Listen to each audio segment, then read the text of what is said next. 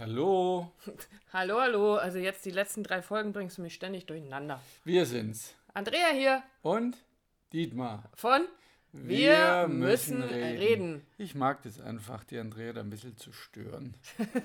Der Störer im, im, Im Muster Programm. oder im Programm.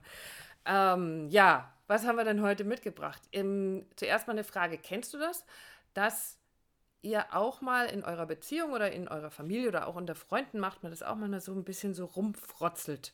Und das ist gar nicht böse gemeint, sondern ähm, ja, also wie bei uns passiert es so, während wir, wenn wir alle zusammensitzen mit der Familie und spielen, zum Beispiel. Wenn's so, wenn der, der Dietmar dann gewinnt, dann immer mal wieder zwischendurch fragt, sag Aber mal, wer, wer- führt, wer führt wer eigentlich? führt eigentlich gerade? Ach, guck mal, ich, ist ja cool. Und, ähm, und auch mit anderen so ein bisschen rumfrotzeln. Und diese Situation hatten wir vorhin, also grundsätzlich mal festzuhalten, dass derjenige, der so frotzelt, das eigentlich, und ich betone eigentlich in Anführungsstrichen, das ja gar nicht böse meint. Aber es steckt ja trotzdem immer so dieser Touch von, Es ist bissig. es ist bissig, es ist irgend so, so ein Touch Ironisch. von äh, aggressiv an, und angriffig, heißt es? ja, schon An- irgendwie. Nee, übergriffig. Also, aber dann auch eben, auf jeden Fall trotzdem verkauft man es immer, ja, ich habe es ja nicht so gemeint. genau, wo, wollte er nur witzig sein. Ich kann, ist ja alles lustig, aber Genau. dann ist es ja immer so lustig auf Kosten der anderen. Das kommt dazu. So, und so eine Situation hatten wir gerade eben, als wir auf dem Wochenmarkt waren. Unser Samstags war, wie schön, wir stehen früh auf, in aller, trotzdem in aller Ruhe, gehen ganz gemütlich zum Wochenmarkt und wir stehen da und ich habe gefrotzelt. Und Dietmar hat reagiert. Ne, erstmal nicht. Es hat ein bisschen gedauert. Ja, Okay. wollte nicht gleich zack eine ausholen, sondern es ist, äh, es war für mich war es einfach unpassend. Ja, also an den, in diesem Gemüsestand mit mir zu frotzeln hat äh, mich einfach getroffen oder auch meinen Kleinen und das hat ein bisschen gedauert und dann habe ich quasi zurückgeschossen Am Eierstand dann. am Eierstand. ähm, und War nur ein Satz. Ich weiß gar nicht mehr, was habe ich gesagt? Hör auf, so. Ah, genau. Hör, hör einfach auf, äh, so rumzufrotzen. Oder Nee, so es war gar nicht frotzeln, sondern was war denn das für ein Ausdruck? Du hast einen Ausdruck verwendet, der mich dann wiederum getroffen hat. Ähm, weiß ich nicht mehr. Bissig? Nee, Ja, ja, das Nee, ist schon Zeit auch nicht so giftig. Irgend, also ich weiß es tatsächlich nicht mehr, was es für ein Ausdruck war. Auf jeden Fall hat der mich dann getroffen. Und dann war erstmal Sendepause. Ähm, ich bin dann noch in den Laden gegangen, habe dich schon mal in unser Café vorgeschickt und habe dann im Laden gemerkt, wie das in mir arbeitet und mir tatsächlich mitten unter wildfremden Menschen so die Tränen aufsteigen. Und mein erster Impuls in meine erste Richtung, zu der ich geguckt habe, war meine Kleine. Meine Kleine hat sich geohrfeigt gefühlt, die hat sich gemaßregelt gefühlt. Das war das, was ich wahrgenommen habe. Und dann tauchte sofort diese Stimme in meinem Kopf auf, von der wir dir ja schon mal erzählt haben, die dann mit uns spricht und uns dann Geschichten erzählt. Und Und die hast du auch, diese Stimme. Diese haben, die haben wir alle. die haben wir alle, ja. Der The Monkey und äh, die Stimme im Kopf oder wie auch immer man die nennen mag. Engelchen und Teufelchen. Engelchen und Teufelchen, ja, wie auch immer. Und mein Teufelchen sagte zu mir, na super. Ähm, Dietmar macht das doch auch. Ausgerechnet. Ausgerechnet der, äh, der braucht ja jetzt überhaupt gar nichts zu sagen, von wegen Frotzeln. Der macht es doch dauernd und der macht es ständig. Der, Aber der wenn, König. Wenn- ja der König des Frotzens. ja, ja, und wenn ich das mache, dann ist es aber plötzlich nicht in Ordnung. Der darf das, der misst da mit zweierlei Maß und der darf das und ich darf das nicht. Boah, okay. Damit hätte unser Samstag eigentlich schon ziemlich im Eimer sein können. Aber Ist er aber nicht. es, Ella Bella. Weil, ähm, ja, wir ja irgendwie es mittlerweile schaffen, ein bisschen anders an unsere Sachen ranzugehen und ich habe das wirklich ein bisschen sacken lassen. Wir haben dann unseren Kaffee getrunken, haben uns über Ideen unterhalten. Also erstmal war so ein bisschen Schweigen trotzdem, weil jeder so in seinem Sumps, in seinem Matsch da so trotzdem drin rumsaß und sich so ein bisschen gesuhlt hat und irgendwann haben wir aber den Bogen doch gekriegt und dann haben wir das gemacht, was wir immer tun, Reden. geredet. Und als wir darüber geredet haben, beziehungsweise ich dann sage, hey, ich wollte dich damit nicht angreifen, wenn ich das getan habe, dann tut mir das leid. Und trotzdem hat mich deine Aussage, ähm, sei nicht so bissig oder ähm, wie auch immer, hat meine Kleine getroffen. Und dann haben wir was festgestellt beim Miteinander reden, was ich total spannend finde und was wir hier unbedingt weitergeben wollen. Weil es gibt so einen Anteil in uns, das ist ein ganz schöner Pisser, weil der unsere Kleinen nimmt und die vorne hinstellt und sich dann verpisst. Genau, also das, das giftig, giftig mir gegenüber und richtig bissig, wie das ein Kind, äh, ein inneres Kind nicht sein würde. Genau. Ja, das will ja Harmonie. Und, Spielen äh, und Spaß haben. miteinander und geliebt werden und so weiter und so fort.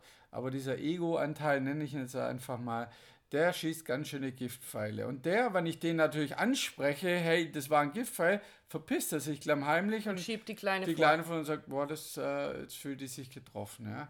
Also dieses Wechselspiel zwischen innerem Anteil, inneres Kind, das dann getroffen ist und der Anteil, der sich so, so in den Hintergrund schiebt, aber natürlich Hab ja vom- gar nichts gemacht. Im, genau, im Hintergrund natürlich nicht, nicht inaktiv ist, sondern es erst mal kommt mit, ich habe da gar nichts gemacht oder dann wieder nach vorne prescht, sagt, ja, du brauchst gerade was sagen, du bist der Letzte, der mir da was sagen darf, ja, also das, das wechselt schon, ne?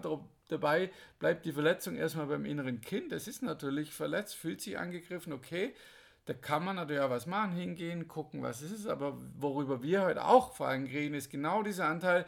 Aber das machst du doch auch. Genau. Und ein Spruch, den wir auch immer dazu haben, der schon auch bei mir, bei dieser vernünftigen, großen Andrea, äh, dann schon auch da war, in dem Moment, wo ich das alles so für mich, also noch für mich alleine so reflektiert habe, war, naja, ich weiß ja schon, also als die, andersrum, als dieser Anteil auftauchte, der sagte, naja, aber der Dietmar braucht ja gerade reden, der macht es doch dauernd. Und jetzt, weil er es, also ich darf es nicht, aber er darf es, dann war sofort der große, vernünftige Anteil da, der sagt, naja, aber dass er es auch macht, macht es ja nicht besser. Also es ist ja was, was wir ganz häufig so zwischen uns haben, dass wir sagen, naja, ich kritisiere irgendwas an dir und du kommst dann um die Ecke und sagst so, "Na, aber du machst es doch auch. Ja, aber das macht es nicht besser. Das ist der eine Anteil, der dann schon so den ersten Einlenker bringt und sagt, okay, aber was ist dann noch dahinter? Und da sind wir dann beim Miteinander reden so draufgekommen und wir haben eigentlich noch ein schönes Beispiel, was so die Familienbeziehungen angeht, nämlich ist bestimmt der Klassiker in vielen Familien das Aufräumen. Genau, dass ein Anteil, also ein, ein Partner oder die Kinder, vielleicht extrem unordentlich sind. Einfach äh, Ist bei uns gut- keiner, also auf gut schwäbisch schlampig ist, ja. Und jetzt würde diese, diese, dieses Familienmitglied, ja, ich nehme mal die Andrea, kommen und mir sagen, ich bin unordentlich. Ja? Genau, weil du vielleicht tatsächlich. Oder, Ja, weil- ja Klassiker wirklich- eigentlich genau. bei uns, ich bin Die die, Schuhe Wander, ich bin die Wanderdüne und wenn ich das Malen anfange oder das Arbeiten an irgendwelchen Ideen, dann Oder breite ich mich aus, dann, dann bitte, oder? Oder das Kochen. Oder das Kochen anfange, dann breite ich mich aus. Dietmar sagt immer so schön wie eine Wanderdüne. Im Gegenzug dazu haben wir in unserem Schlafzimmer einen Wäsche, so ein Wäsche, nicht Wäscheständer, wie heißt das, so ein, so ein Herrendiener Stiller oder so, ein- so, ein- so, ein- so ein Ding stehen, wo man so, also der eigentlich heißt so, eigentlich müsste es ein Stuhl sein. Sachen auf dem Stuhl. So, das ist dein Teil, an dem du deine Unordnung auslebst. Und wenn ich jetzt als die Wanderdüne um die Ecke komme und sage, sag mal, das Ding, das könntest du aber auch mal, deine Klamotten mal aufräumen, das ist ganz schön unordentlich. Du brauchst ja gar nicht hinschauen. Genau. Ich sehe den schon. Genau. Dann ist ein Punkt natürlich den Anteil zu hören, der sagt, ja, look, look who's talking, ja. Du bist die Letzte, du bist die Letzte, die mir was zu dem Thema Ordnung sagen darf. Und schon hast du einen Streit beieinander und was ja noch nicht mal keinen raus. Also, was ja noch nicht mal schlimm ist, dann streitet man sich halt. Aber der Punkt ist, du hast keine Veränderung. Du hast absoluten Stillstand. Du hast eine Pattsituation, weil du bist ja genauso unordentlich wie ich. Das heißt, du darfst mir nichts erzählen und alles bleibt so, wie es ist. Also der Punkt, schau dahinter, worum geht es eigentlich wirklich? Ich fühle mich angegriffen und ich will auch keine Veränderung, weil du bist ja auch nicht besser. Und schon passiert nämlich äh, was? Und zwar gar nichts. außer, dass jeder verletzt ist und Genau. sich jeder in seine So, Ecke zurückzieht. Geht, ist genau, ein bis bisschen wie wir so ein- kommen, jetzt ist alles wieder gut. Nein, der Punkt ist, um was geht es eigentlich wirklich? Lerne das zu nehmen, was der andere dir gibt und werde erst einmal nicht zu sagen, ja, wer, wer, wer ist derjenige, der mir sowas sagen darf? Aber den, warum, also gerade wenn es um den Familienverbund oder die Beziehung zu gehen geht, warum erlaubst du dir nicht oder erlaub dir mal, dass dein Partner dir etwas gibt, etwas sagt, was ihm auffällt, was du vielleicht, was er selber gar nicht auf dem Schirm hat oder wo er selber nicht aussieht.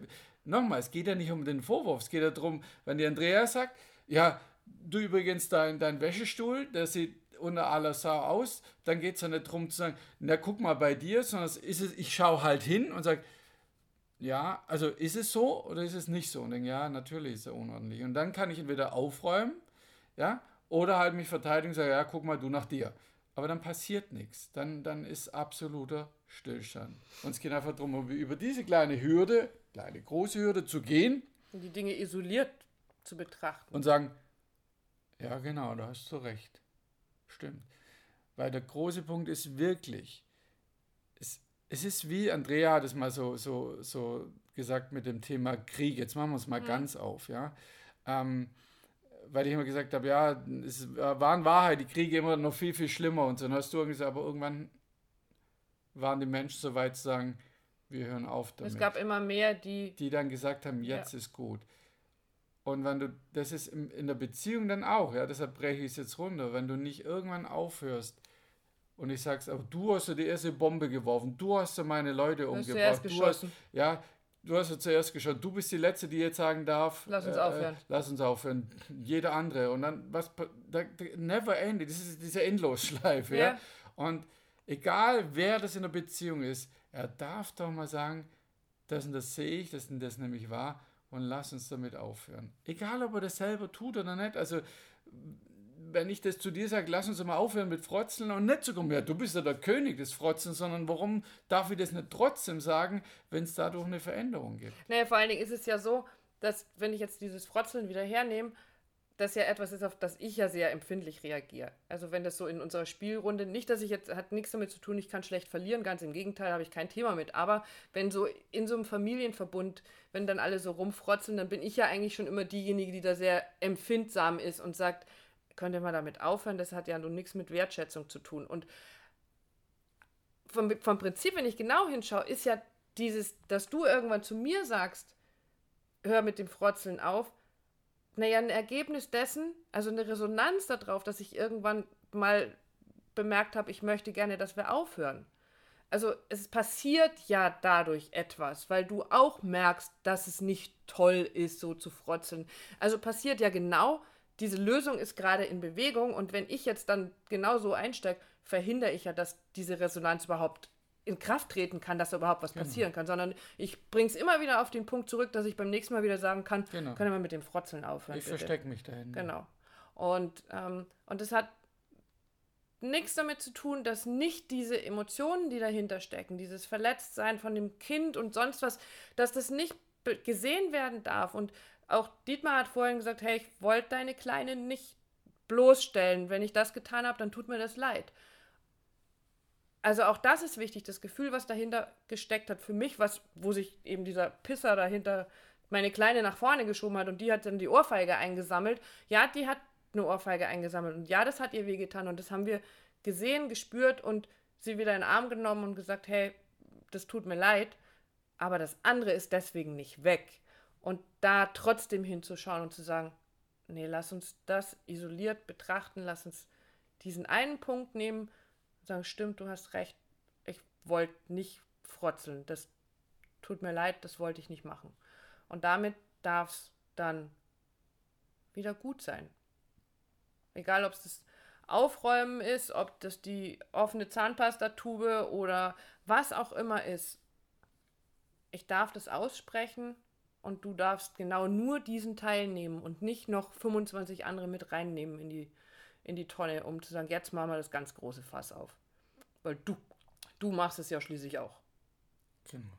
Also wenn immer einer ein Friedensangebot macht oder ein Lösungsangebot macht und sagt, lass uns damit aufhören oder lass uns das verändern. Oder auch eine Bitte hat. Oder eine Bitte hat. Komm nicht mit, ja, du ausgerechnet du, ja, das ist nur, das ist Stillstand, da passiert gar nichts, ja.